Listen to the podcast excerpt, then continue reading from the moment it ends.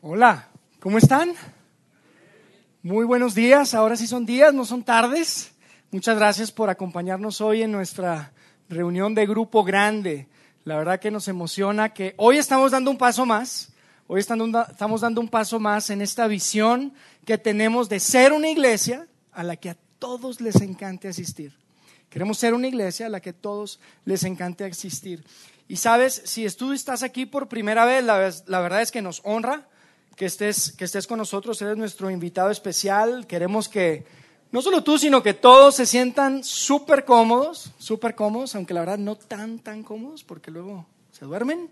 Saben que yo no sé si a ustedes les gusta el, cine, pero, pero yo este, no soy mucho del cine. Mi, mi familia le gusta mucho ir al cine y a veces, pues bueno, voy con ellos. Pero yo creo que de las últimas cinco veces que he ido al cine, cuatro me quedé súper dormido. Así que cuando estábamos tomando esta decisión, si nos movíamos para acá, íbamos a estar aquí, pues parte de lo que, de lo que definimos es que iba a haber dos personas allá arriba con agua fría. Así que prepárense si empiezan a, a, cabecear, no, no se crean para nada. Por supuesto que, quiero que queremos que estén súper cómodos, este, pero en realidad lo que queremos es que lo, que lo que experimenten hoy, lo que van a escuchar acá al frente y lo que han escuchado sea algo que pueda enriquecer y sumar a sus vidas. Gracias, gracias de verdad por, por estar con nosotros. Y hoy no solamente estrenamos lugar, hoy estrenamos también una nueva serie.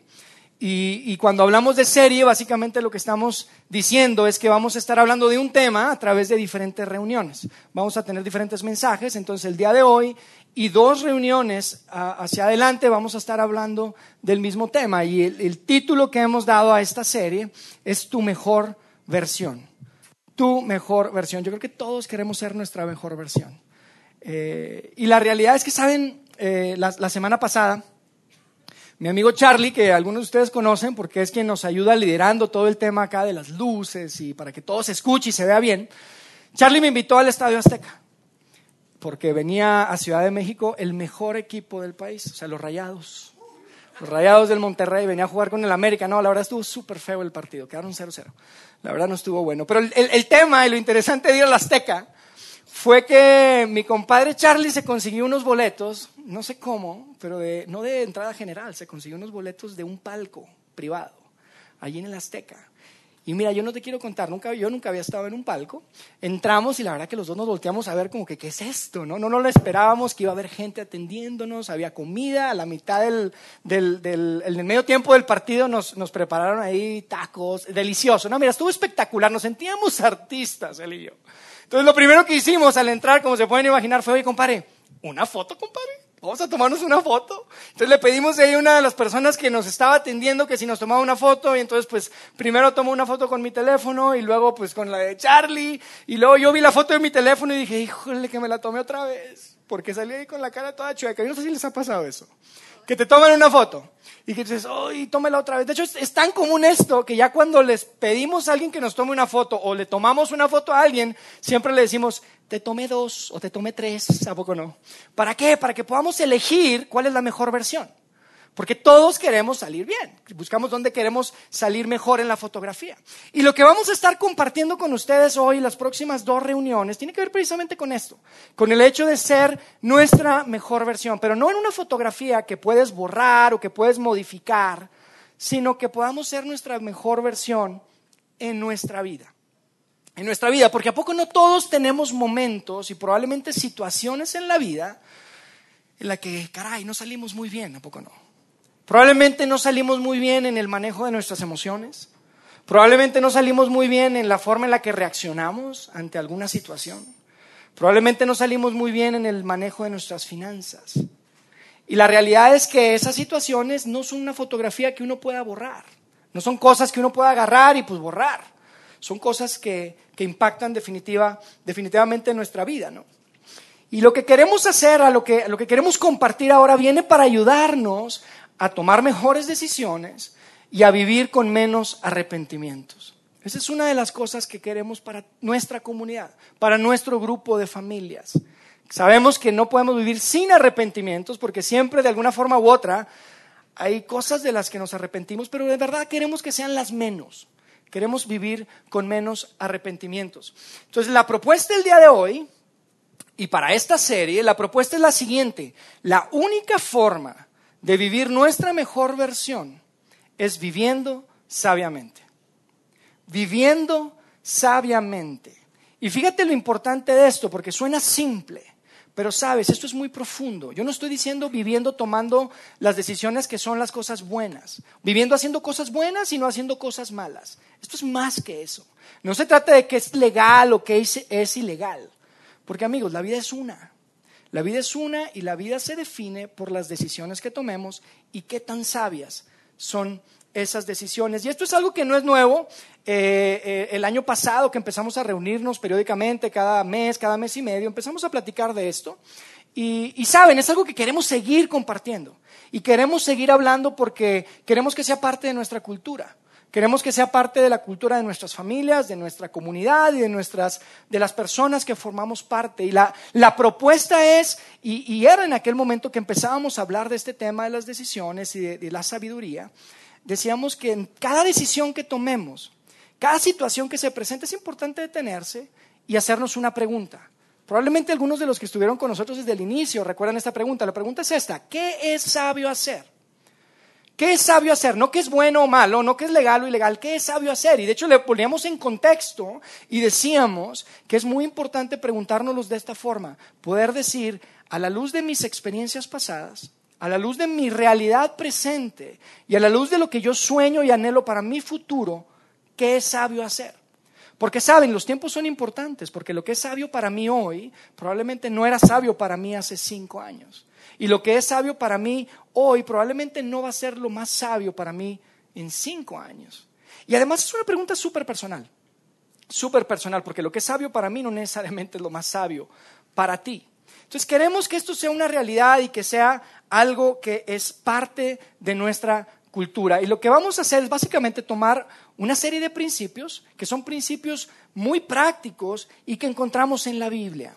Y yo te quiero decir algo, si tú estás acá por primera vez, probablemente tienes muchas dudas de todo este tema de Dios, no eres un seguidor de Jesús, yo te quiero decir una buena noticia. Estos principios que encontramos en la Biblia son principios universales. No tienen que ver con si tú crees en Dios o no crees en Dios. Yo te voy a decir algo, son gratis, los puedes aplicar y funcionan definitivamente funcionan. Y, estos principios de los que vamos a estar hablando los encontramos específicamente en un libro o una colección de, escritos que se llama Proverbios y que se encuentra en la Biblia. Y lo interesante de Proverbios es que fue escrito por una persona que se llamaba Salomón. ¿Cuántos de ustedes han escuchado de Salomón? Yo creo que todos, ¿no? Salomón fue uno de los reyes de Israel. Fue uno de los de los reyes, de los primeros reyes, de hecho fue el tercer rey de Israel y es muy famoso porque su papá es el de las mañanitas del rey David, ¿se acuerdan de ese? Ese era su papá, el rey David, ese era su papá de Salomón. Y Salomón en su tiempo, en su época, era reconocido como el hombre más sabio del planeta. Y a mí me parece súper interesante porque a través de los siglos y a través de más de tres mil años hoy en día, hoy en día, viendo hacia atrás, la historia comprueba que este hombre no solamente fue el hombre más sabio, sino que a través de todos los tiempos, hoy sigue siendo considerado el hombre más sabio del mundo.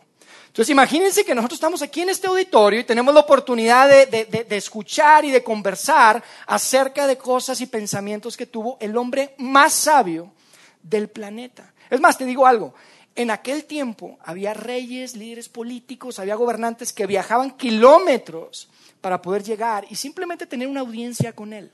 Simplemente platicarle, preguntarle, que les diera algún tipo de consejo. Y este tipo, esta gente que iba y que se quería encontrar con Salomón, le llevaba inclusive presentes a Salomón, le llevaban oro, le llevaban plata, no porque tenían que hacerlo, pero lo hacían en agradecimiento por el simple, el simple hecho de escucharlo. Así que las próximas dos reuniones, el equipo decidió que pueden traer oro y plata. No, se crean. Para nada, para nada, es gratis esto.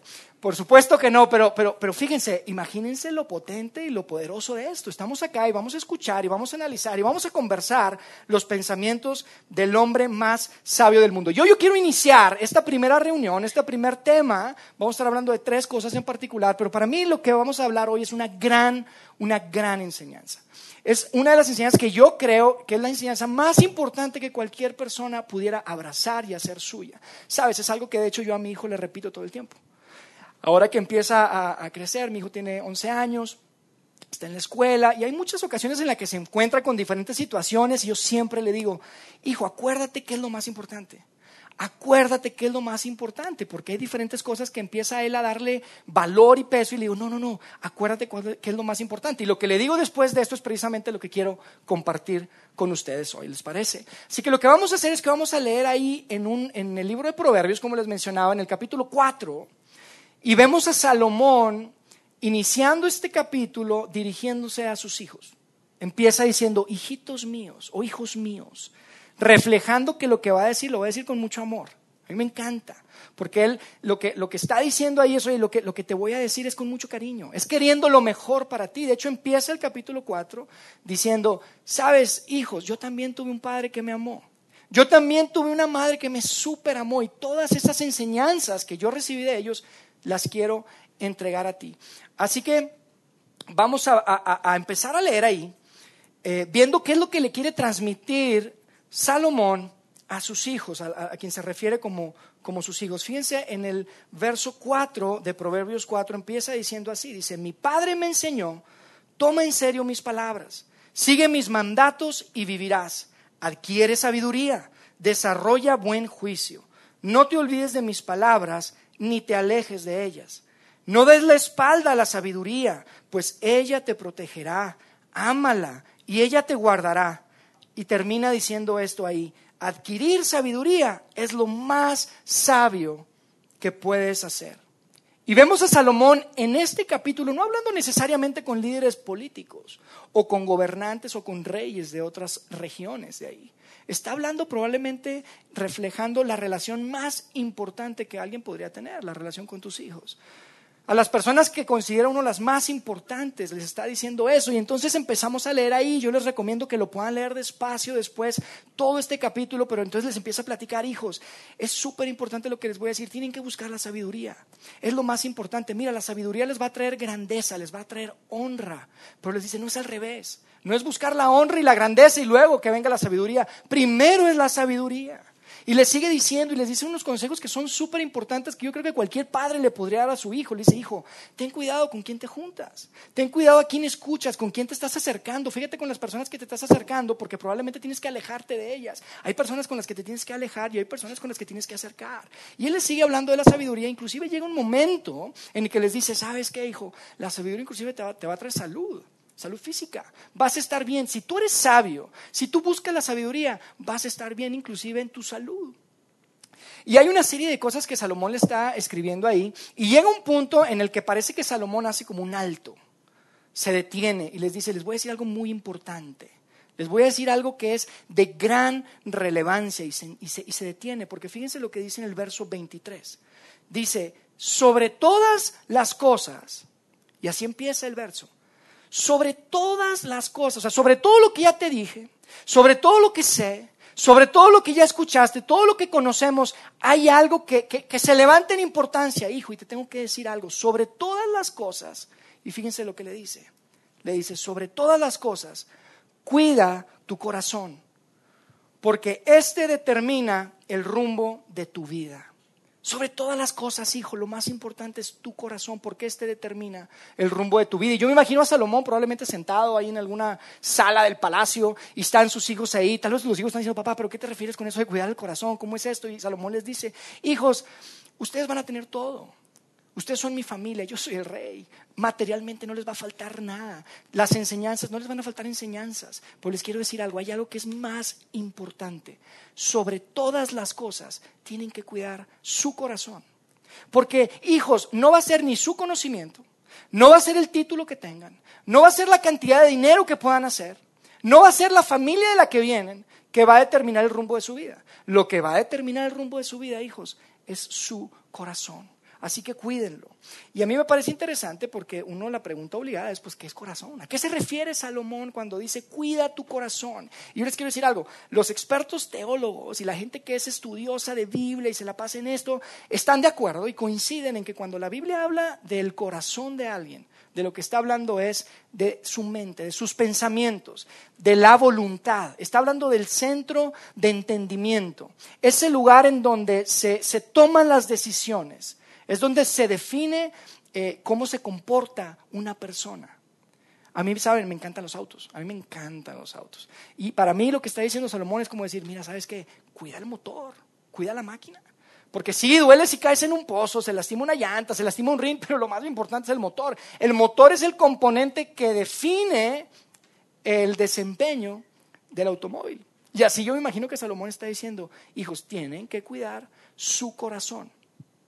Y, hay una palabra que a mí me encanta, que quiero usar el día de hoy para definir esto a lo que se está refiriendo Salomón con cuida tu corazón. Y que me parece que describe de forma súper, súper práctica este tema de algo interno que, todos llevamos y que define nuestra voluntad, nuestra forma de interpretar la vida. Y esa palabra es carácter. Yo les propongo que lo que Salomón está diciendo aquí es que cuida tu corazón, porque ese determina tu vida, es, está hablando del carácter. Y esto es importante porque típicamente cuando escuchamos la palabra corazón, ¿a poco no uno piensa, sabes qué?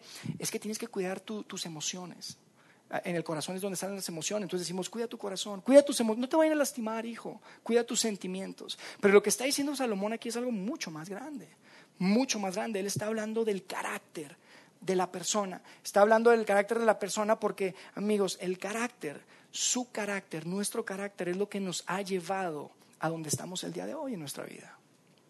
Ese es nuestro carácter.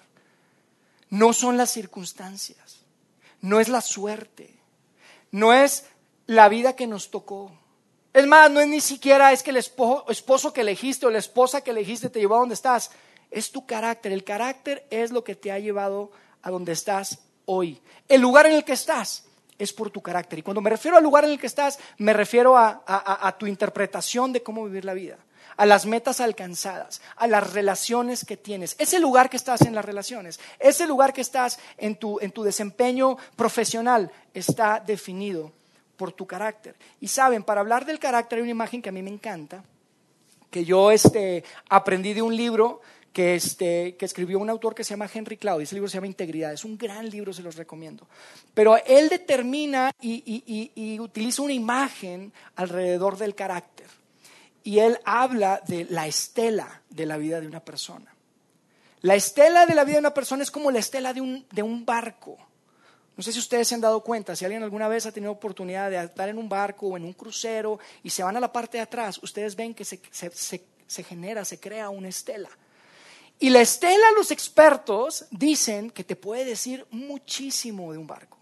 Te dice una cantidad de detalles. De hecho, yo me metí ayer y estaba ahí en Wikipedia viendo todas las cosas como, hay una cantidad de cosas de ingeniería y de matemática que uno puede estudiar de una estela, pero la estela te dice tantas cosas de un barco, de lo que es, sabes, te dice las dimensiones de un barco, qué tan grande es, te dice la velocidad a la que va ese barco, te dice la dirección en la que va ese barco, es más, te dice la resistencia del agua que tiene ese barco, inclusive te puede decir si hay algún problema con el motor, te puede decir si hay un problema con el eje, solo con ver la estela.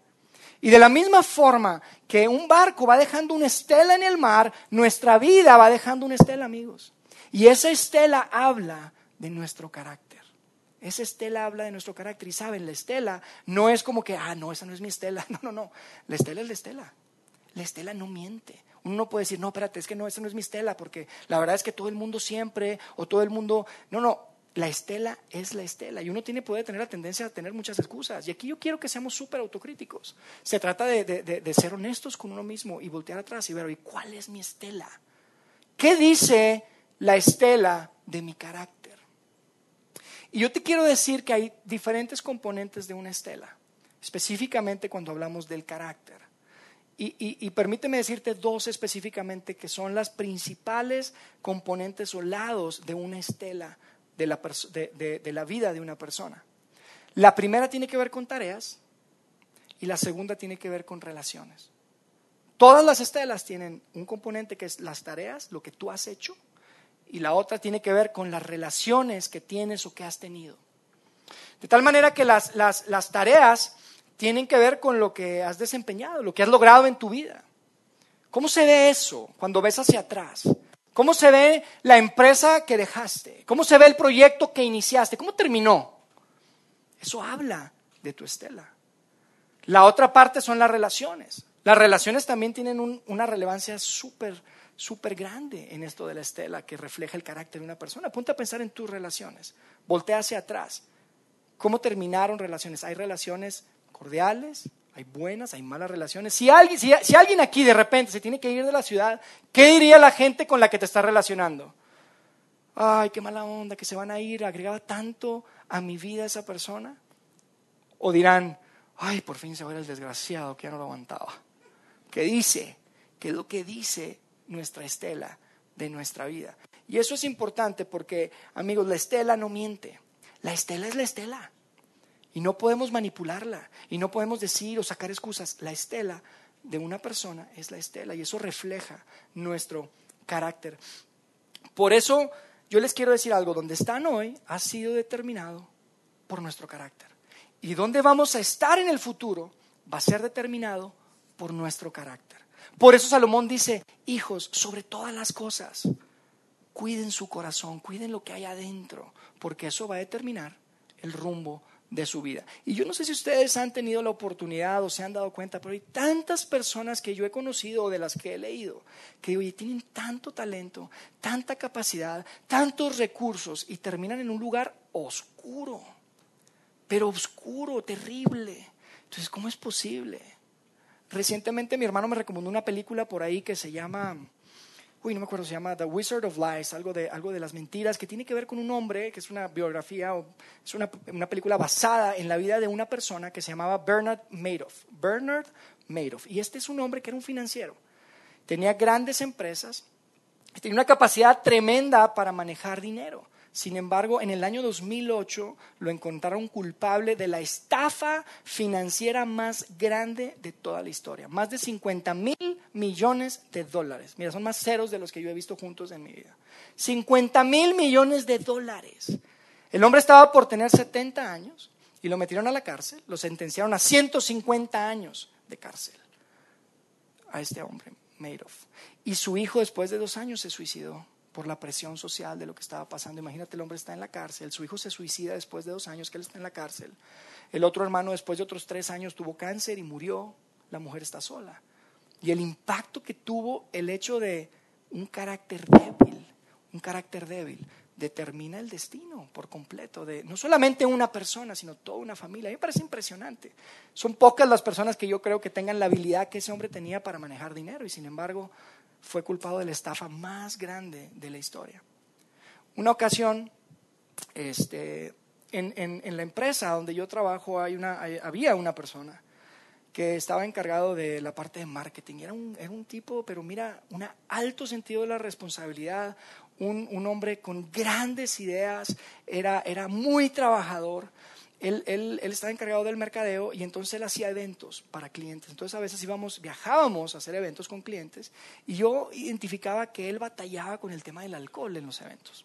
Terminaba mal, siempre. Pero mire, el tipo era buenísimo, buenísimo. Y él me preocupaba, alguna vez le comenté, no pasó nada.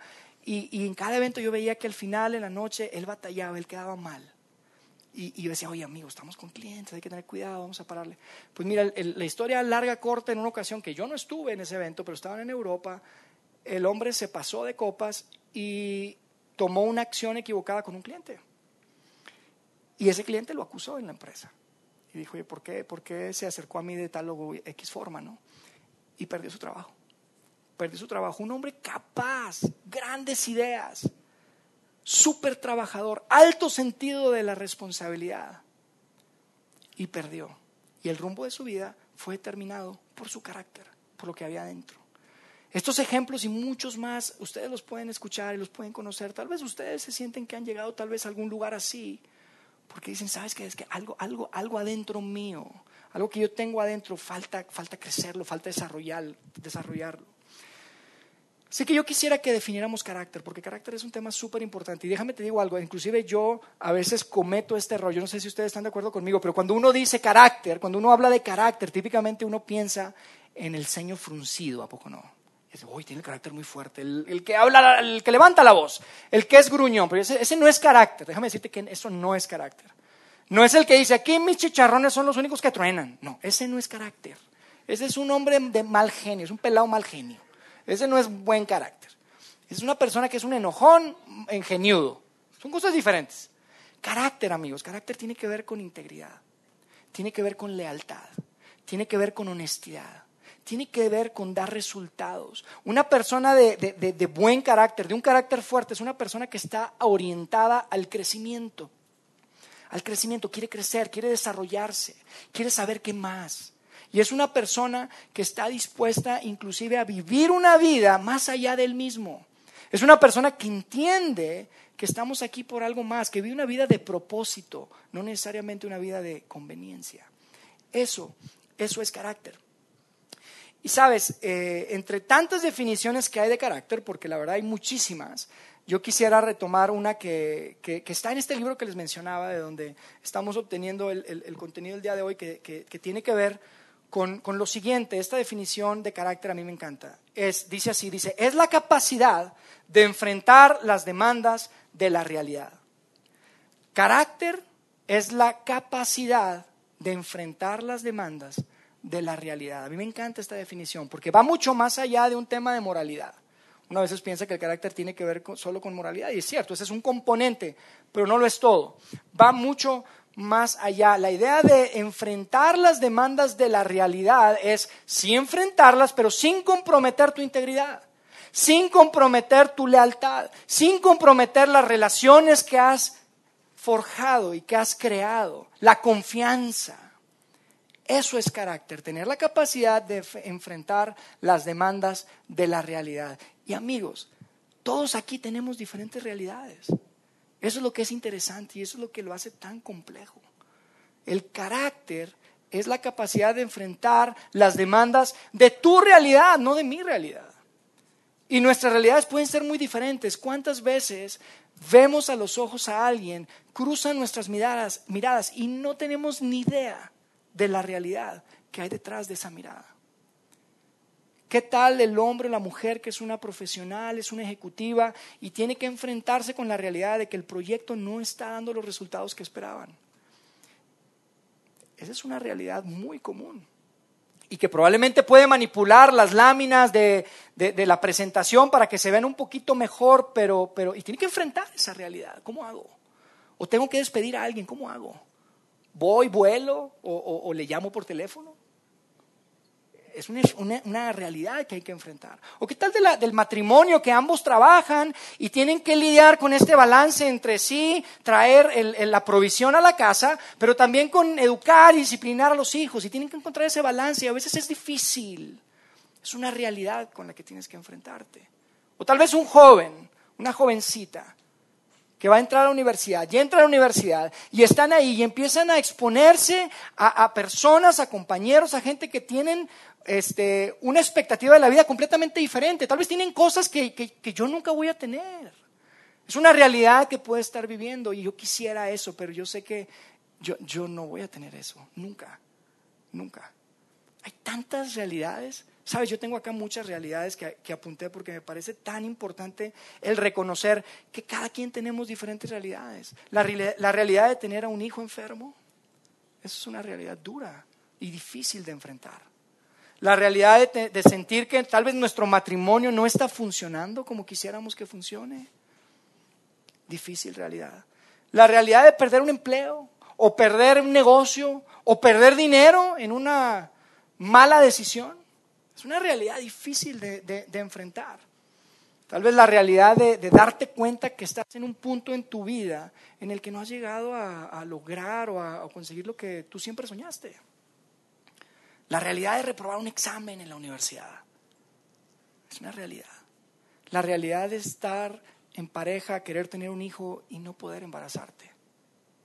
Son tantas realidades que cada uno de nosotros puede estar enfrentando. Y amigos, a veces uno ve a la gente a los ojos y no tiene ni idea de lo que hay atrás. Y yo les quiero decir algo y les propongo algo. Probablemente ustedes digan, pero todas esas realidades son imposibles de determinar. ¿Cómo yo sé que va cómo se va a desenlazar eso?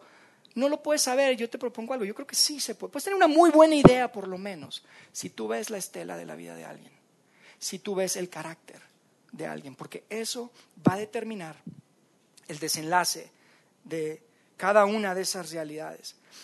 Por eso Salomón decía, sobre todas las cosas, sobre todas las cosas, cuida tu corazón, hijo. Eso va a determinar el rumbo de tu vida. Eso va a determinar cómo enfrentas las diferentes demandas y las realidades que vayas a enfrentar, porque yo no te puedo garantizar lo que vas a enfrentar cuida tu carácter. Y, a mí me encanta porque, porque Salomón es como si le estuviera diciendo, mira, yo sé que quieren ser grandes padres y quieres ser una buena madre y quieres ser un buen empresario, quieres ser un buen hombre de negocios, pero sabes, antes de preocuparte por eso, preocúpate por tu carácter.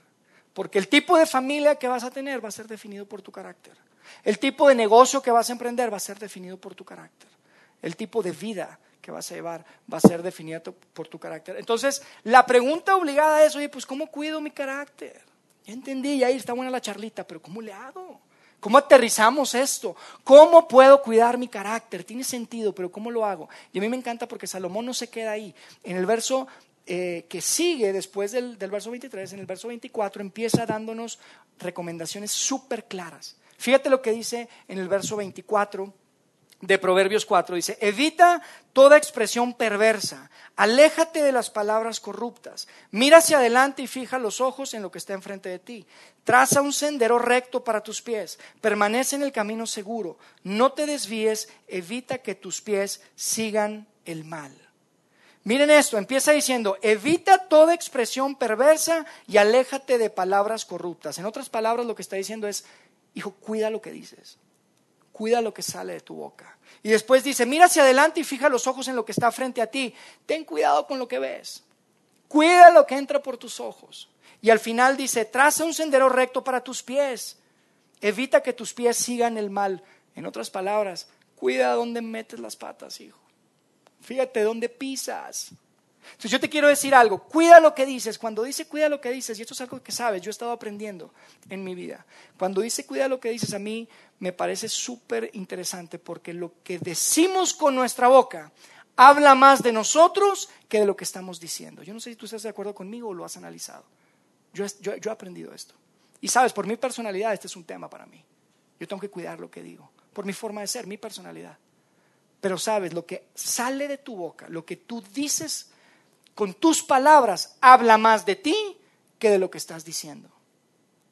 Habla mucho más de ti que lo que estás diciendo. Es una excelente oportunidad de monitorear lo que hay dentro de ti. La forma en la que Jesús un día lo puso cuando estaba ahí con los fariseos y estaban ahí todos los este, religiosos y los, los que guardaban la ley y se estaban peleando por si se podía comer carnita asada, no se podía comer carnita asada. Estaban platicando y le dice Jesús, mira, ¿sabes qué?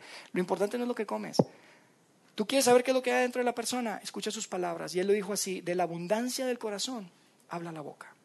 De lo que hay adentro de ti es lo que hablas. ¿Qué estamos hablando, amigos? ¿Qué estamos hablando en la mesa con nuestros hijos? ¿Qué están escuchando? ¿Qué estamos hablando cuando estamos con los amigos en el café? ¿Hay algún patrón que se repite todo el tiempo? Hay algo que deberíamos de, analizar y decir, ¿sabes por qué siempre estoy hablando esto? Sabes, hay un compañero que este, yo tenía también en, la, empresa y cada vez que lo veía, cada vez hablaba de mujeres. Todo el tiempo estaba hablando de mujeres. El hombre estaba casado. Y dice, no, no, es que esta mujer, qué hermosa está esta mujer. Oye, ¿viste la mujer que entró ahora, la nueva, no sé qué, la que se siente en el cubículo de no sé qué? Todo el tiempo estaba hablando de mujeres. Y le digo, oye, amigo, tú siempre estás hablando de mujeres, hombre. Digo, a mí también me gusta, pero hablemos de otra cosa. Yo digo, ¿estás casado, chamo? Terminó metiéndose con una persona. Terminó en una relación extramatrimonial y terminó su matrimonio. Terminó divorciado. Reflejaba claramente lo que había dentro de él. Cuida lo que dices.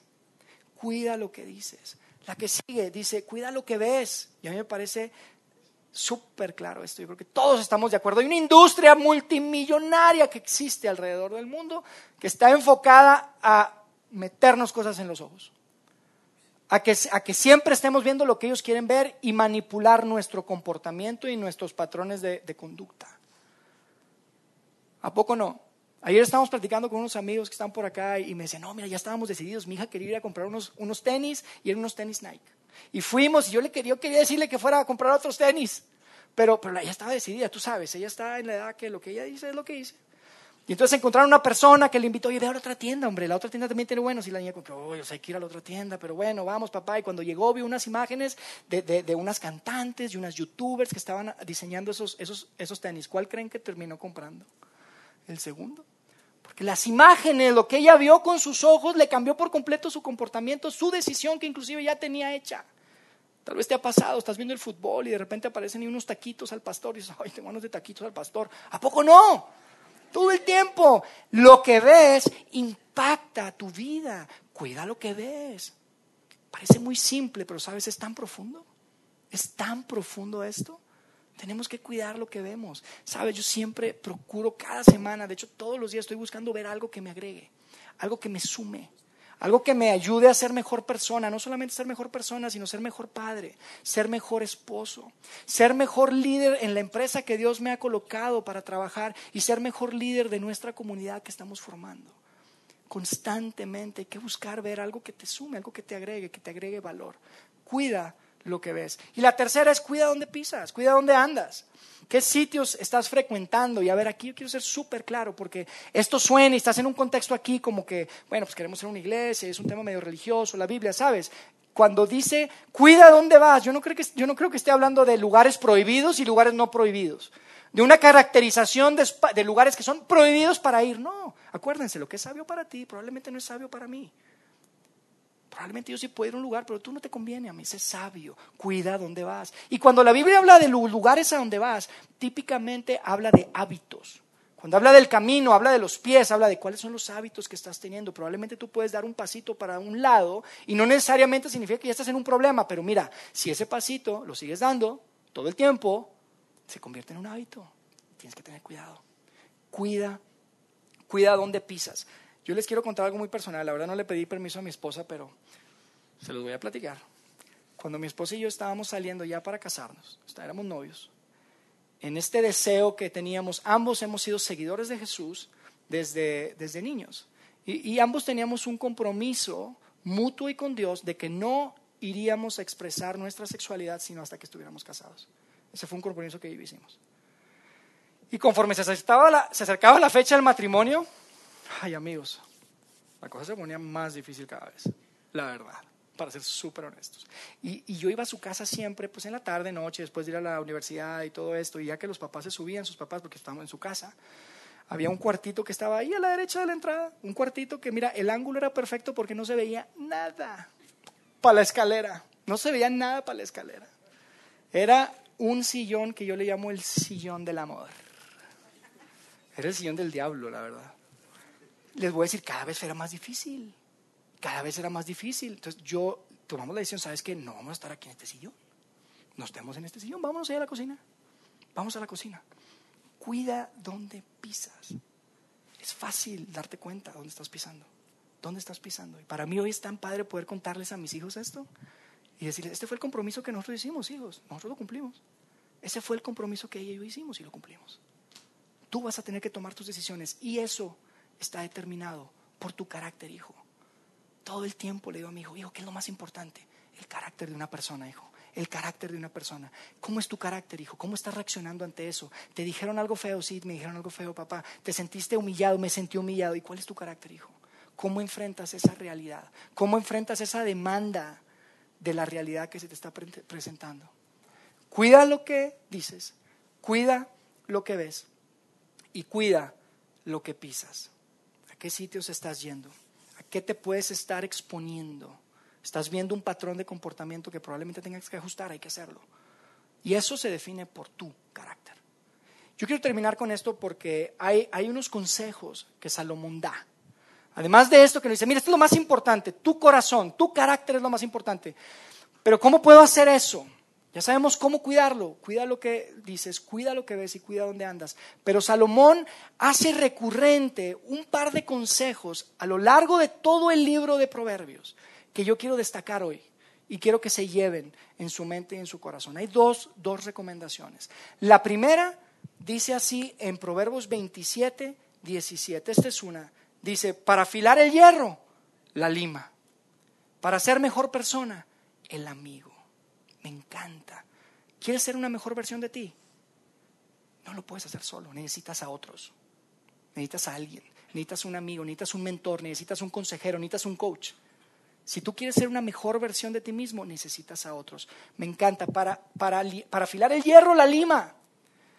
Y sabes lo que representa esto es, no todo es color de rosa, hay una fricción ahí, hay un roce, un roce que te hace crecer. Si todas las personas que tienes cerca de ti lo único que te hacen es estarte aplaudiendo, cuidado, yo no creo que te estén ayudando mucho. No creo que te estén ayudando mucho. Tienes que tener esas relaciones en donde haya esta confianza y esta posibilidad de decir, sabes que lo que veo, amigo, lo que veo Yair en ti, creo que podría mejorar, creo que no está bien. Busca esto, busca el otro. Para afilar el hierro la lima, no nada más los aplausos de las demás personas. Y la segunda cosa con la que quiero terminar, que en realidad es la primera, que en realidad es la primera porque para mí es la más importante de todas. Y para eso estamos aquí. Por eso estamos aquí, por eso empezamos esto en el corazón de muchos de nosotros, por eso queremos crear esto. Porque la segunda cosa es la primera, en, el capítulo 1 de Proverbios, fíjense lo que dice, dice, todo el que quiera ser sabio debe empezar por obedecer a Dios. En muchas versiones dice, tiene que, empieza con el temor de Dios. Y temer a Dios no es un, tema de, un terror que le tengo a Dios, no, es de una, un, concepto de respeto y admiración y obediencia y sumisión a Dios. Si tú quieres ser sabio, dice Salomón, este hombre es el hombre más sabio del mundo, amigos. No solo en su época, hoy a través de milenios es el hombre más sabio del mundo. Y lo primero que dice, lo que empieza con su libro mencionando es, si tú quieres ser sabio, necesitas a Dios. No hay forma. Puedes llegar hasta cierto punto, pero si tú quieres llegar al potencial que tú puedes tener en tu vida, necesitas a Dios en tu vida, amigo. Necesitas a Dios en tu vida. Y sabes, no se trata solo de creer en Dios. Qué padre que creamos en Dios. Qué padre que tú sepas, y yo sí creo, yo sí creo, yo mi propuesta es esta, cuando hablamos de obedecer a Dios y cuando hablamos de temor de Dios es conocer a Dios, no solo creer en Él. Porque yo conozco a tanta gente. Yo conozco a, Trump, no lo conozco, tengo una idea cómo es, pues no lo conozco. Conozco a los candidatos a la presidencia de México por los que vamos a votar, pero digo, creo en ellos, claro que creo en ellos sé que están, están haciendo sus campañas, pero no los conozco de forma personal. Tienes que no solo creer en Dios, yo les propongo, es conocer a Dios, es ir más allá. ¿Cómo puedo conocer a Dios, Jair? ¿De qué se trata eso? Haz oración. Háblale directamente. Es un Dios invisible, yo lo sé, pero sabes, es un Dios real. Es un Dios que es vivo. Es un Dios verdadero. Muchos de nosotros lo hemos descubierto y nuestra propuesta para ti es esa el día de hoy. Que tú puedas hablar con Él, ¿sabes? Tenemos un grupo en la casa de grandes amigos, algunos con más tiempo, algunos con menos tiempo, y tenemos una cantidad de, de experiencias diferentes, de caminos de fe diferentes. Tenemos diferentes experiencias, inclusive con la iglesia y religiosas. Pero a mí me encanta cuando, cuando muchos de nuestros, nuestros amigos nos dicen, sabes, cuando empezamos a reunirnos aquí, yo empecé a orar a Dios. Yo repetía cosas todo el tiempo. Yo creía en Dios, siempre creía en Él, pero ahora lo estoy empezando a conocer. Pero ahora yo puedo hablarle y puedo decirle algo que yo siento, no simplemente repetir algo. Y no estoy diciendo que esté mal repetir algo, pero lo que estoy diciendo es, no se trata solo de creer, se trata de conocerlo a Él y depender de Él. ¿Qué otra forma? ¿Qué puedes hacer? Lee la Biblia. Oye, la Biblia está súper complicada. Yo sé que es complicada, entonces vente para acá, aquí te la explicamos. Busca a Dios, porque si tú quieres ser una mejor versión de ti, necesitas, necesitas a Dios. No se les olvide. Y amigos, vamos a salir de aquí ya en dos minutos. Hay tantas cosas a nuestro alrededor, hay tantas distracciones, hay tanto ruido en el ambiente, en las conversaciones, hay tantas cosas que yo quisiera que pudiéramos resumir esto acá y que ojalá todos nos lo podamos llevar en el corazón. Si realmente quieres ser una mejor versión de ti, si realmente quieres cuidar tu corazón, si realmente quieres cuidar tu carácter, tienes que hacer lo siguiente. Dice ahí, vamos a resumirlo. Lo primero es, sobre todas las cosas, dijo Salomón, cuida tu corazón porque Él determina el rumbo de tu vida. Y en la práctica, ¿cómo cuidas tu corazón? Cuida lo que dices, cuida lo que ves, cuida donde pisas. ¿Y qué necesitas hacer para lograr eso? Dos cosas, amigos. Necesitas a otros y necesitas a Dios. Necesitas a otros, pero sobre todas las cosas necesitas a Dios. Déjenme hacer una oración por ustedes y nos despedimos. Dios, gracias por la oportunidad de estar acá juntos. Gracias por cada una de las personas que están aquí. Gracias por las familias que están aquí, por los niños que están al lado. Gracias porque nos permites crear comunidad con un corazón unido en esto que es, queremos ser mejores personas, Señor. Queremos ser la mejor versión de nosotros. Queremos depender de ti. Queremos que nos hables a través de estas reuniones, de estos mensajes. No permitas que haya ninguna distracción. No permitas que haya ruido externo que nos hagan olvidarnos de estas enseñanzas que a pesar de que tienen más de tres mil años, son tan prácticas el día de hoy para nuestras vidas. Gracias Dios, gracias por estos, estos textos, estos manuscritos, gracias por la vida de Salomón, que al día de hoy podemos reconocer que es uno de los hombres más sabios, más bien el hombre más sabio que ha existido y que podemos tener esta oportunidad de, de compartir juntos y meditar sobre esto. Permite que podamos llevarnos esto en nuestra mente, en nuestro corazón, hasta la próxima vez que nos volvamos a ver acá en 15 días, Señor. Gracias nuevamente por la oportunidad de servirte de esta forma. Gracias porque tú eres nuestro Dios nos amas y sabemos que tienes planes perfectos y grandes para cada una de las personas que están aquí y, también como, como nuestra comunidad, como comunidad. Yo sé que tienes planes grandes. Hazlos realidad, Dios. Hazlo realidad a través de nosotros. En el nombre de Cristo Jesús. Amén.